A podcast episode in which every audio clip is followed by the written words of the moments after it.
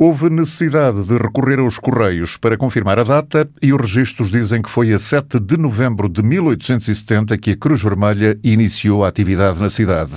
Já passaram 150 anos e não há muitas instituições na Guarda com esta idade. No dia do aniversário não houve as comemorações que a importância da data justificava, a pandemia assim obriga, mas para os atuais dirigentes da delegação da Cruz Vermelha é um orgulho que a data seja comemorada neste mandato. O presidente direção, Antunes Garcia, diz que o trabalho dos últimos anos tem valido a pena com a ajuda e dedicação de muita gente. A nível de direção, eh, sentimos muito honrados por nesta data memorável estarmos ao leme deste veleiro. Eh, eu, pessoalmente, eh, sinto muito orgulhoso, porque estou há 10 anos nesta delegação, fiz parte de três direções e penso que participei nas decisões e projetos mais relevantes que esta delegação concretizou nas últimas décadas. Tem sido um trabalho árduo, com resultados visíveis, mas fruto do trabalho e dedicação de várias direções e de, do contributo de vários voluntários que tiveram de abdicar das famílias o tempo de lazer e, e para se a esta causa.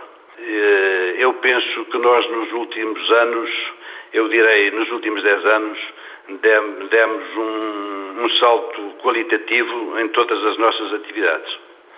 Uh, isto não quer dizer que as delegações anteriores, uh, com todo o esforço e com toda a dedicação, não tenham feito o seu trabalho.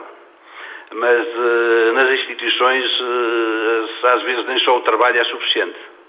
é preciso haver alguns ventos de, de feição, chamemos-lhe assim. E penso que nestes últimos 10 anos tivemos alguns ventos de feição que nos ajudaram a melhorarem muito toda a nossa atividade, o apoio à comunidade, tudo o que fazemos, porque tivemos ajudas externas eh, que até então se calhar não tinham surgido. Na direção há 10 anos e na presidência da delegação desde 2017, Antunes Garcia foi acompanhando as mudanças dos últimos anos, para melhor. E o resultado mais visível foi a inauguração das novas instalações em dezembro de 2015, depois da Câmara ter disponibilizado o terreno onde está agora a Cruz Vermelha, na Avenida Afonso Costa. A reorganização da, da delegação começou no tempo do, uh, do general Herculano Martins, Uh, também foi na altura também que eu fui convidado para entrar na, dire, na direção dele. Uh, foi ele que, pronto, começou a criar alguma estrutura na, na delegação, admitiu uma, uma, técnica de área social, uh, aderimos, aderimos à linha 144 para apoio à violência doméstica.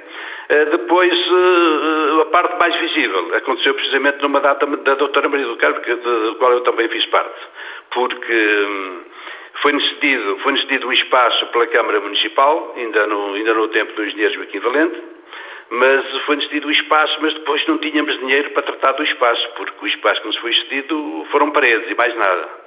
Uh, tivemos sorte, tivemos sorte, porque em 2015 bateu-nos à porta um ser humano muito sensível, um homem muito humilde, com coração de ouro, que apercebendo-se das, das carências da delegação, eh, juntou algumas economias e decidiu ajudar a delegação a fazer a reconstrução de toda a nossa sede.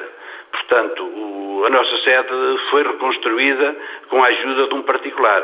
A Câmara cedeu-nos unicamente a parte do espaço. Foi um marco, foi um marco e o mais visível foi as nossas próprias instalações, porque nós não tínhamos meios, eh, a Câmara Municipal também não, não tinha possibilidade de nos ajudar mais, eh, e foi a partir daí. Com a reorganização, foi sobretudo a partir dessa altura que a Cruz Vermelha da Guarda ficou com outras condições para cumprir as tarefas humanitárias no dia a dia. Mas houve mais mudanças nos últimos anos. Importante: renovámos toda a nossa frota de ambulâncias. Nós tínhamos uma frota bastante caduca, velha, eh, poucas unidades. Renovámos a frota toda, o que nos deu um fogo e a partir daí as coisas começaram a melhorar. Eh, nós, eu quando entrei para a delegação há 10 anos, a delegação tinha dois funcionários. Hoje temos sete funcionários. Temos técnica de área social para fazer o atendimento às famílias carenciadas, temos uma assistente administrativa, temos os voluntários, temos os motoristas, pronto, temos uma equipe e, portanto, nós neste momento, eh, fruto de muitas ajudas, e, falei só em algumas, Uh, temos, temos uma, uma, qualidade de serviço que não, tinha, não, não foi possível ter em anos anteriores. O presidente da delegação lembra que não há apoios do Estado, a grande fonte de receita é o transporte de doentes e a partir daí é possível depois fazer o mais importante, ajudar no dia a dia os que mais precisam. Nós não temos praticamente apoio de parte nenhuma. Eh, o Estado não nos dá qualquer apoio, o município dá-nos uma pequena ajudinha que dá para pagar a água e a luz durante o ano inteiro e pouco mais. A nossa fonte de rendimento é precisamente, é precisamente o transporte de doentes não urgentes. Temos seis ambulâncias, eh, todas, eh, todas bem equipadas, do, do melhor que há, e tem sido a nossa fonte de rendimento. Eh, com essa fonte de rendimento, o que é que nós conseguimos fazer? Olha, nós temos um banco alimentar que nós, estou a falar em média, distribuímos distribuímos os 5.690 alimentos a 210 famílias, a 210 famílias da, da, da, nossa área.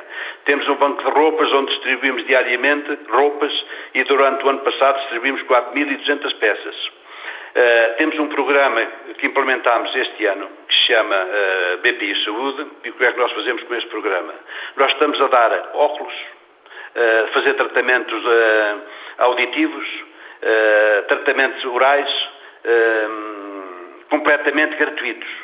Uma das grandes carências da nossa sociedade é as pessoas querem os óculos, querem tratar os dentes uh, e não é com um rendimento mínimo, uh, não é com reci que conseguem fazer este tipo de tratamentos. E nós, ao longo deste ano, estamos, estamos, estamos a apoiar a aquisição de óculos, tratamento da boca, aparelhos auditivos. Também temos outro programa, temos outro programa que também nos foi apoiado, que é Rotas para a Saúde, onde estamos, estamos, um, estamos a visitar idosos numa situação de isolamento.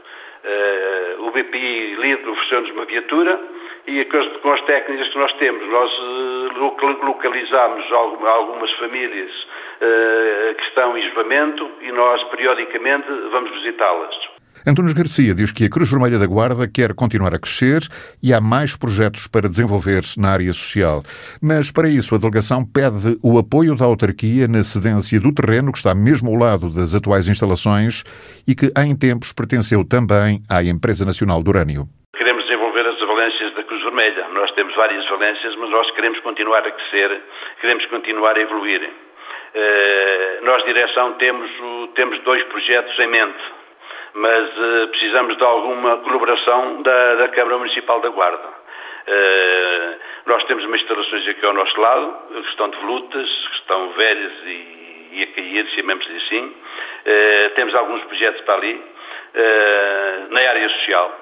Uh, solicitei ao Presidente da Câmara Municipal da Guarda a assistência destas instalações nas mesmas condições que nos foram cedidas estas, incomodato, incomodato por 50 eh, anos, 30 anos, que é aquilo que é habitual, uh, e continuamos a aguardar uma resposta da Câmara Municipal.